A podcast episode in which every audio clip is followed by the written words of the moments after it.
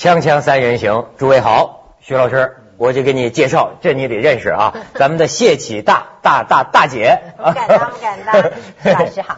哎呦，你看人家多 多重礼数啊，谢启大大姐。哎，我上次感觉印象你像是个台湾的老革命哎。嗯。嗯，我想不能叫老革命做过新党主席啊。是。也是法律专家。我曾经当过十一年的法官，然后又当过九年的立法委员，所以我说我是学法律的，然后执法又立过法。哎呦，怪不得我说话的时候不大敢看他的眼神儿，我只要一跟他对眼神儿啊，我这个头脑就断线。他这个眼神当中很很锐利啊。嗯，谢谢谢谢。他他假如再一做官的话呢，那行政、立法、执法就三权合一了。哎，哎，不过给我最深印象的啊，还是您的这个生命活力。这个性情，好多观众都说呀，说哎呀，哪里来这么一大姐？怎么这个脾气这么直率啊？这个真性情。所以我特别想知道，您是知道秘密的人，就说现在这个陈水扁呢，嗯，哎，吴淑珍给起诉，听说你还是先我们一步知道这个消息。那我倒想知道，你知道之后啊，你的这个心情，第第一个反应是什么？其实应该这么说。我之前也知道这个案子是陈瑞仁陈检察官在办，嗯，所以我一直在观察，我要看陈瑞仁会怎么起诉。你认识他？是我们认识。我是司法官训练所十八期，他是司法官训练所二十三期。不过最重要的是，因为这样，我们台湾有一群检察官法官哈，嗯，当时是台湾曾经做过一个运动，就是由我们司法界自己。自己内部的一个革新的运动，那么我算是在台湾，如果算是司法官革新派的话，我也算是一个元老级的。那陈瑞仁，陈瑞仁比我晚个几期，那他也在我们来说也算是一个检察官改革派的一个成员，他是检察官改革委员会的发言人，而检察官改革委员会当时能够成立，我当时在当立法委员也有帮忙。推动也有曾经在支持过。你们你们的司法界是同仁，但是你们的色彩是有点不同，他是比较偏绿的，是不是？哦哦，我们应应该这么讲，陈瑞仁他自己的政治倾向是绿色的，也就是说，他每次投票他会投给民进党的人票。可是如果在所谓的一个好的司法官。他本身是不能够受受到政治的左右。你看这回一般的像我们外外界的，我发现我在大陆听到的这个议论，你看我们看这个隔岸的风景哈，两个一般我听人说都是两两个，一个呢就是说两千三百万人民选出这么一个，就说脸比城墙还厚，就说能能不要脸我我这辈子还真没见过就身处这样高位，就是脸皮能厚到这种程度的人。都要选出这么一跳梁小丑，这说明啊，民主在中国道路是曲折的。但是第二点呢，说台湾的司法这回硬啊，真是所谓什么犯法与庶民同罪啊，真敢起诉啊！哎，这又说明啊，民主在中国前途是光明的。而且他是那个职业操守，他违背他本来的政治的倾向，他就坚持司法独立，这个在中国的历史上是极其罕见、极其罕见的。对，徐老师也是好事之徒。那天在深圳，哎，我告诉你大事儿，什么陈水扁老婆给起诉了，你怎么那么高兴啊？徐老师，你上海香港人，因为我当初看到他那个收购礼券案啊，是，我很失望。我总觉得中国啊。法律司法不能独立，都操控在政治的手里。那个子弹案，只你知道，这个司法一旦不能独立，政治就操控一切。这样就是这个游戏是玩不下去的。这个游戏规则不是你一个民族一个地方，它全世界已经很多人很多机会试过了。你只要是权力不分没有制约的话，嗯，这个有一个绝对权力的话，这个抗争是无法下去的。所以他这个深绿的法官。秉着自己的良知跟这个法律的良心，能够来指控这个第一这个所谓的第哎绿色的头头第一夫人这样，对这个是大进步。你放在中国的历史上，你去看，你说哪里有过？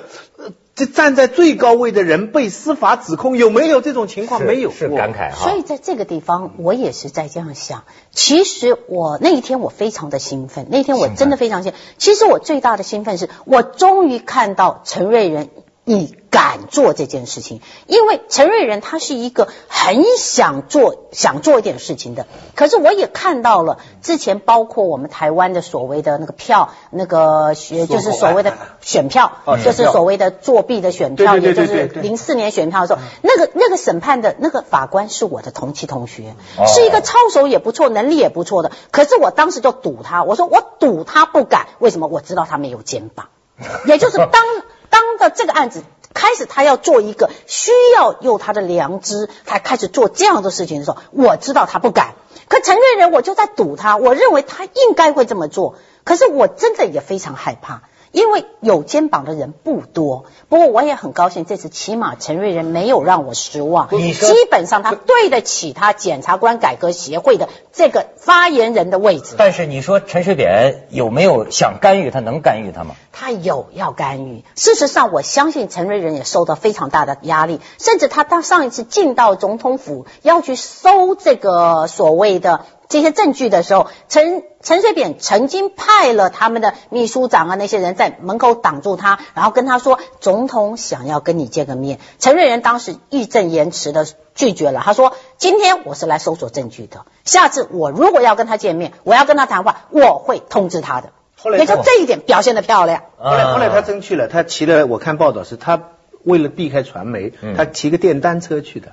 是到玉山官邸约了陈水扁谈了几个小时，一直谈到从晚上九点谈到呃凌晨一点，就面对面的问他各种各样的问题。是，就他直接去问他的。不，我的问题是，你觉得台湾司法界像陈瑞仁这样是一个特别的例子，特别出色呢，还是说普遍都有这样的操守？啊，我很高兴。算不算天字第一号？哦，不，他绝对不是天字第一号的，因为事实上我应该这样讲，我。自己整个参与了台湾的整个司法的一个一个历程，我感受到了一些事情。我记得当我当刚刚开始考上司法官受训的时候，那个时候最伟大的一个检察官、最伟大的法官，也不过是说被命令要不起诉，他只好在所谓的不起诉处分上说写。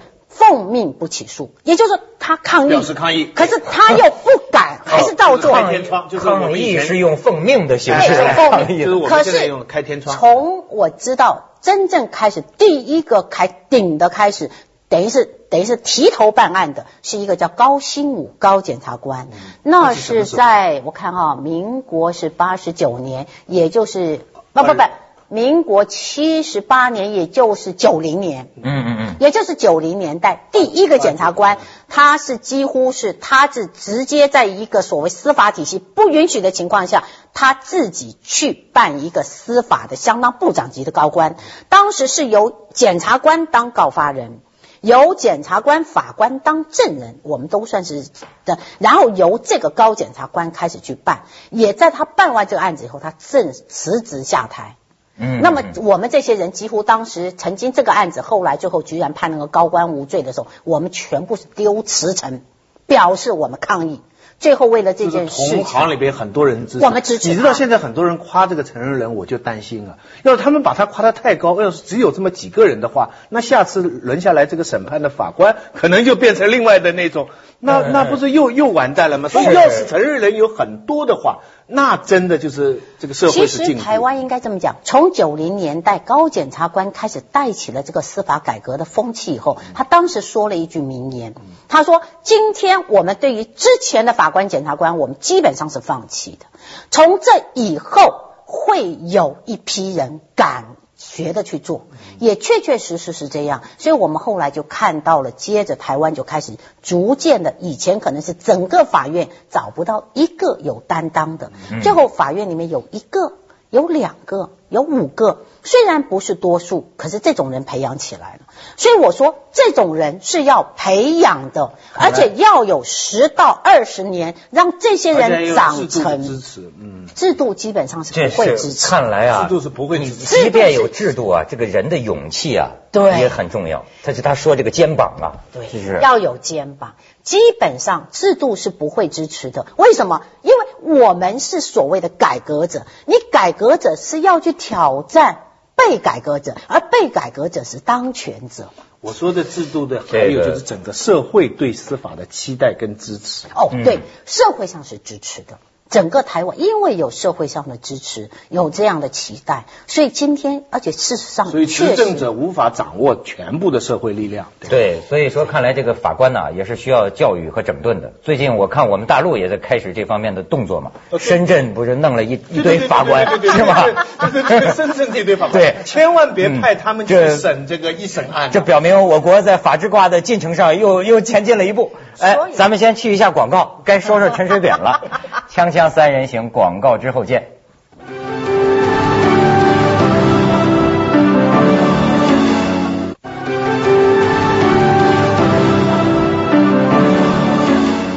所以谢大姐很有雄心壮志啊，要教育孩子们啊。是，其实应该这么讲。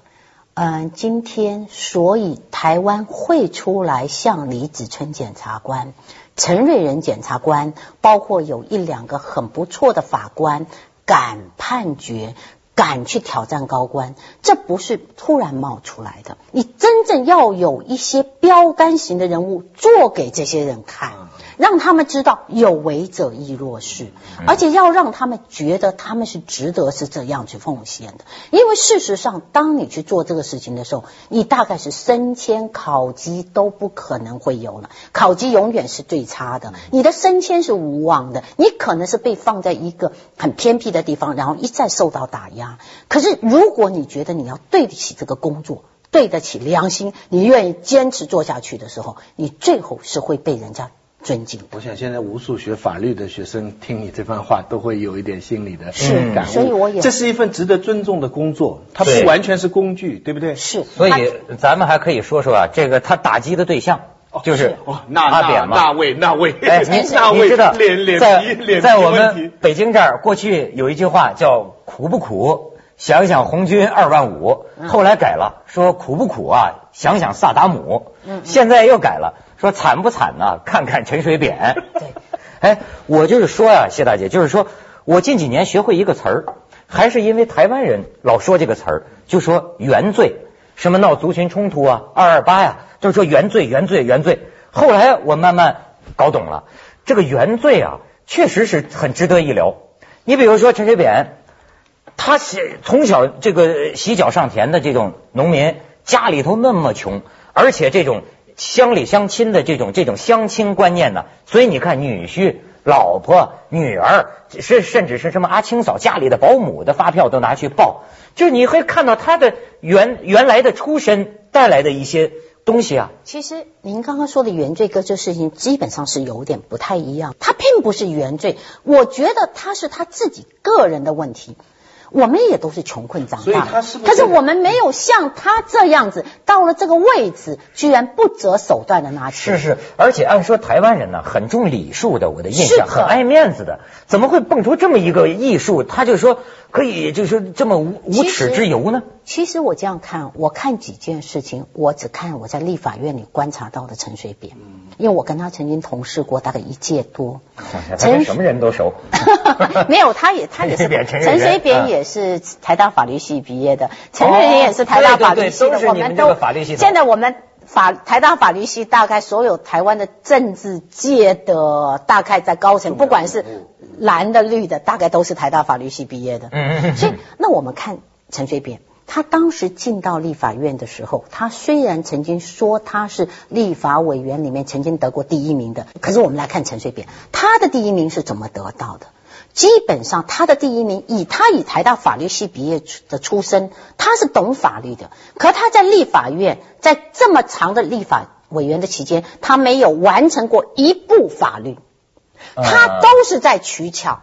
他每他就利用立法院每一次早上从九点到十一点钟是所谓的记者在开始就是嗯在拍就是记者在采访立法院的时候，他就在那个时候他就到每一个委员会去开始去骂人。嗯嗯。他今天到教育委员会就去骂那个教育部长，到了国防委员会就骂国防部长，就这样骂，然后他的新闻就会变成。变成每，因为他骂人嘛，骂人你就会比较比较会被凸显出来，所以他就是靠的骂人。煽动力，他讲话呢是一直有煽动力。是我呢这这次看了他那个电视那个那个那个答答辩哈，好像告白哈，我知道他的这个战政治战斗力很强，这我一贯知道。是以前呢，我总觉得他是个律师。可是这次我对他的律师专业水平啊，他也没有专业水平。他为什么？他基本上讲话的态度像个中国的村长，跟农民说话。我其实他的全部的 原罪，他的全部的讲话的要点是一句：我很有钱，我何必贪污呢？可是你知道最基本的问题，你现在不是讲你有没有必要贪污，你现在的问题要回答你有没有贪污。这个最基本的逻辑，这你知道？以前香港有个明星跑到外国去，在一个超级市场里偷了一副眼镜儿。那人家把他抓住了，录像全拍下来了。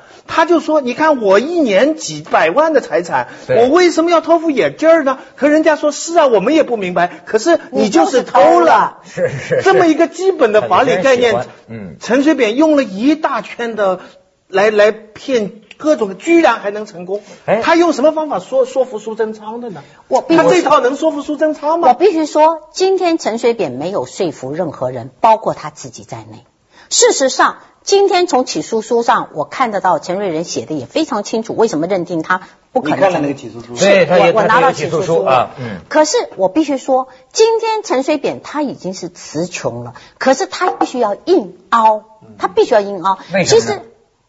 因为他不愿意下台，他现在一下，他一下来马上他就变成了，他就当成了被告，他要被抓起来了。就仅仅为了个人呢？现在他只是为了个人，他没有任何的理想。那么苏贞昌也没办法，苏贞昌也很清楚，他现在如果马上丢辞呈，他对于他零八年的选举是有帮助的。可他现在一丢，马上人家就会怪他说，你当时在这个时候陈水扁这个情况，你一丢，你等于是你等于是就认定了陈水扁也做了这个事情。所以现在整个民进党。被陈水扁给拖住了。我老是觉得陈水扁应该是个聪明人了，聪明，对吧？那他应该明白，他怎么会干这么这么低级的什么报点发票？这这是他会听吴淑珍的。我是认为哈，我认为他虽然聪明，他不是有智慧的人，他只是一种小聪明。他对于收钱、刮钱怎么样取巧，他聪明；可他对于怎么样去真正做个事情，他没有智慧。所以在这个情况下，我觉得林义雄要负相当大的责任。可是林义雄到现在还不表态。对，你看林义，事实上最后决定要把。陈水扁拉出来是林义雄，而林义雄以民进党里面，他对于陈水扁是个什么样人物，他当然不清楚吗？他很清楚，可是他认为说，哎，刚好你既然市长选败了，那么现在我们缺一个要选总统的人选，那么就你出来吧。他就跑去找了吴淑珍、陈水扁，后来他们点头就出来了。那么林义雄如果是以我，我是一个民进党的领导的话。我会很清楚，这个人不是人物。我民进党把他拉出来，万一他选上了，他会毁掉我整个党。至少在现在这个时候，林义雄应该很多人期望他说话。他们民进党两个是比较精神上有指导性的，一个施明德，一个林义雄。所以施明德很有力量，就是他道义上，他他的革命经历比陈水扁 陈水扁老，哎，他的经历比他老。那么林义雄也，但林义雄到目前我讲话，我现在就是两个谜点：一，林义雄为什么一始终保持沉默？二，陈水扁用。什么方法说服苏贞昌？我我应该这样讲，奇怪。我要先说，今天陈水扁没有说服苏贞昌，是陈水扁逼的这三个人。你很简单，捆在他，就捆在这边。好，你看你们怎么做？所以今天变成民进党，他们没有一个人敢第开第一枪。苏贞昌不敢，因为他零八年还要选举。我谢长廷想开也不敢，因为他也在选举。那包括吕秀莲，他最想开了，可是他又觉得他现在必须矜持在这，因为陈水扁倒就是他。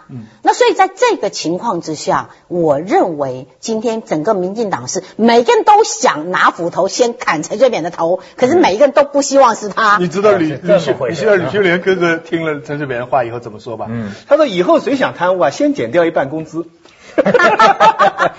咱们去一下广告，锵锵三人行，广告之后见。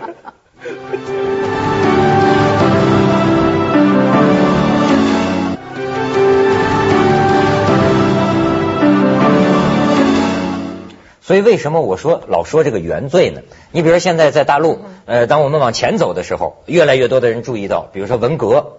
或者说是历次政治运动，它造成这个人怎么想问题，人人际关系是特别深刻的，会影响很多很多。所以我就一直纳闷，在台湾岛上这几年来经历了这么多，让包括这个所谓总统的这个诚信都出现到这种危机，这个世道人心，您觉得就没有影响吗？对。不过我还是很高兴一件事情，虽然现在看到陈水扁这样子死皮赖脸的，不过最起码我觉得台湾已经恢复了良知。尤其从红三军从呃施明德带起的时候，我觉得恢复了良知，因为以前跨越蓝绿的一种对贪腐的不满。因为我现在必须说，李登辉以前贪腐更严重啊，是吗？非常的严重。可是当时整个的社会，国民党是替他包裹的，帮替他保持。几几乎那个时候，台湾是没有是非的。那时候只有新党跳出来说，可是我们是被国民党、被民进党打的。